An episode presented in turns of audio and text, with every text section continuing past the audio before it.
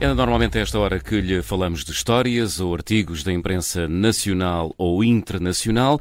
Carla, Buenos dias, que é bom dia em mirandês. Em mirandês. Essa até é fácil, essa até se percebe. Nem todas, nem todas se percebem e isso é muito claro no artigo do público que eu vi, que tem duas versões, tem uma versão em mirandês e outra em português, uh. do título. O, o, e o título é Uma língua não morre enquanto andar no sentir e no falar. Uhum. É uma reportagem. Agora diz isso em mirandês. Não, não me atrevo.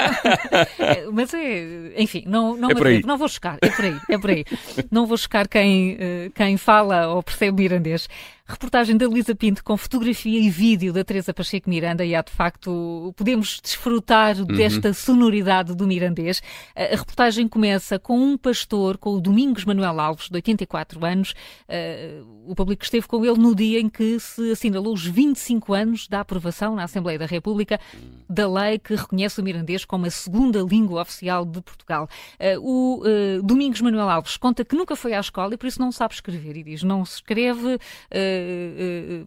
em, em, nenhuma língua, eh, nem português, nem mirandês, mas diz que sabe falar ambas e que responde na língua em que lhe fazem as perguntas. Se lhe falam em português, uhum. ele responde em português, mas se lhe falam em mirandês, ele responde à altura. Atualmente fala com a mulher, fala com os vizinhos, uhum. os três filhos, se bem que dois estão imigrados em Espanha e por isso já falam, já falam muito, muito pouco, mas ainda há de facto falantes.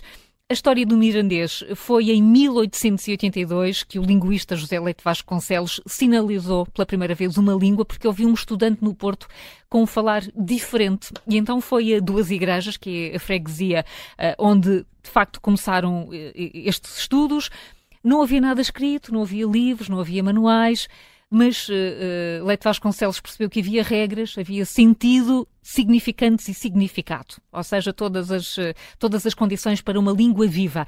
Desde então, vários académicos e linguistas apaixonaram-se pelo assunto durante décadas, e só para termos uma ideia, na década de 60 do século passado, o mirandês teria cerca de 15 mil falantes, ou seja, dois em cada três mirandeses sabiam e podiam falar o, o mirandês, hum. uh, sendo certo que não a falavam em todos os locais. Hum. O português era a língua oficial para o culto religioso, para a escola, para a justiça, claro. para a administração pública.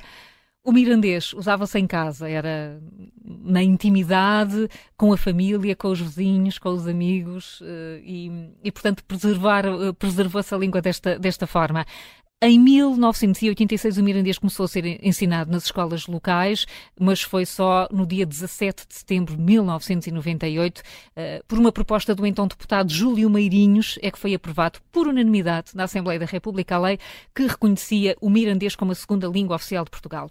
25 anos depois, isto não está nada fácil, o mirandês está a perder-se e a este ritmo a expectativa é que com esta perda de falantes em 2050 ou mais tardar 2060 o mirandês vai deixar de ser uma língua viva.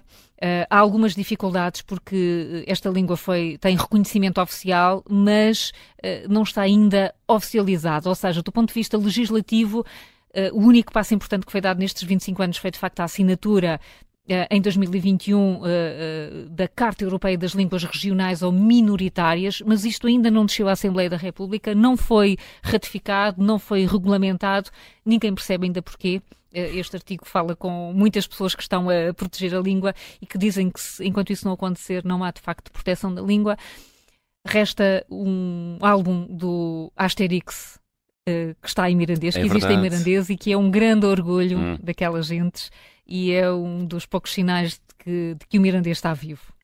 É muito giro este artigo, recomendo. É, é longo, é do Y. Não podemos deixar de morrer o mirandês. O processo é muito giro, de facto. É. Olha, de Miranda do Douro para a Ásia, não é, Paulo? Uh, para a Ásia, para a Índia, é logo ali ao lado. Uh, para a Índia, e é uma história que está na BBC News, uma advogada jovem que fez história no seu país, acaba de fazer história na Índia, chama-se Sara Sunny, tem 27 anos, e na, na, semana passada foi defender um caso ao Supremo Tribunal do país, E porquê é que ela fez história? Porque se tornou na primeira advogada surda uh, da Índia a, a, argumentar no tribunal mais importante uh, do país. Sara Sani compareceu pela primeira vez então uh, perante o tribunal depois do presidente da instituição ter aberto aquilo que foi uma exceção, que é permitir que um intérprete de língua gestual esteja presente na sessão e ajude a ela a perceber de facto o que, é que, o que é que se estava ali a passar, quais eram os argumentos colocados ali em cima da mesa para o caso em, em análise. Ela mora em Bangalore, no sul do país, eh, exerce advocacia há cerca de dois anos.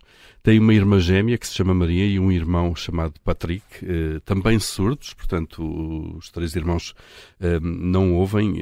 O irmão é engenheiro de software nos Estados Unidos e agora também dá aulas numa escola para, para pessoas surdas no, no, no Texas, enquanto Maria é revisora oficial de contas, permanece na Índia. Os pais não queriam, de facto, que os filhos estudassem em escolas especiais para crianças com deficiências auditivas.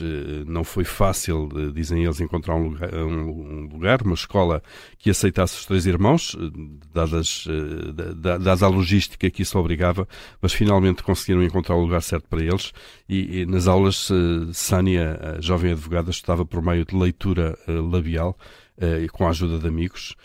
nos tribunais inferiores da cidade. Portanto, aqui estamos a falar de um caso resolvido que chegou ao Supremo, nos tribunais de nível inferior da cidade ela nunca tinha sido autorizada a, utilizar, eh, a usar um intérprete, eh, porque os juízes consideravam que essa pessoa, esse intérprete, eh, não teria o conhecimento necessário para compreender a terminologia jurídica. Foi a própria Sara Sani que apresentou os seus argumentos por escrito, que foram acolhidos. O intérprete de Sara no tribunal não estudou direito, de facto, mas tem experiência em tradução para advogados e estudantes de direito. Um, há uma advogada que trabalha no escritório de, de, de, de Sani, Sanchita Ayan, que disse à BBC que este trabalho terá implicações positivas a longo prazo.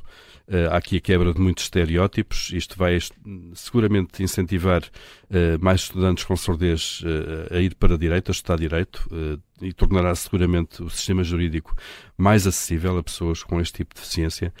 só uma nota aqui, de acordo com o censo de 2011 na Índia, havia 18 milhões de pessoas com deficiência auditiva no país, portanto, muita gente, e então este marco, esta esta advogada a fazer história na Índia está na BBC.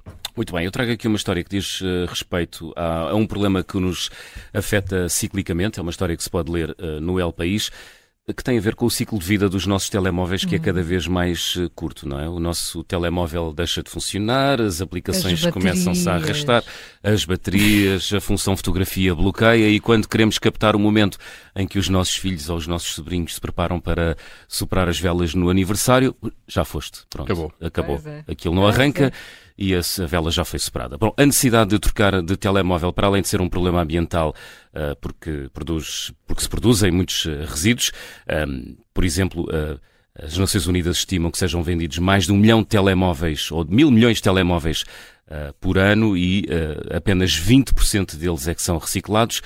É um problema importante porque se geram todos os anos 54 milhões de toneladas de lixo eletrónico em todo o mundo. Para além de ser um problema ambiental, é também um problema económico para muitos utilizadores, porque isto andar a trocar telemóvel de X em X anos não é para toda a gente, não é? Ora, como ampliar a vida dos telemóveis?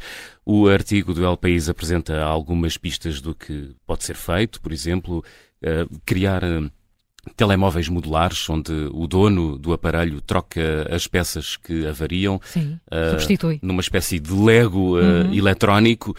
Um, obrigar os construtores a uh, índices de reparabilidade mais elevados, como fez, por exemplo, a França. desenvolver pequeninos cursos com os utilizadores para que eles possam abrir o telemóvel, trocar a bateria.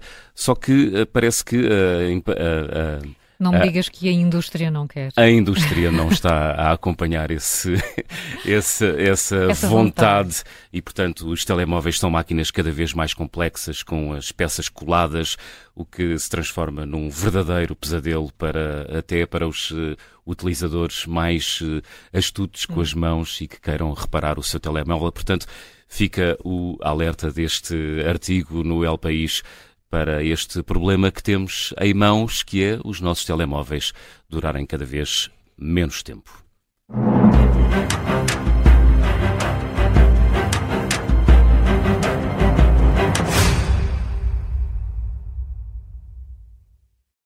Rádio Observador.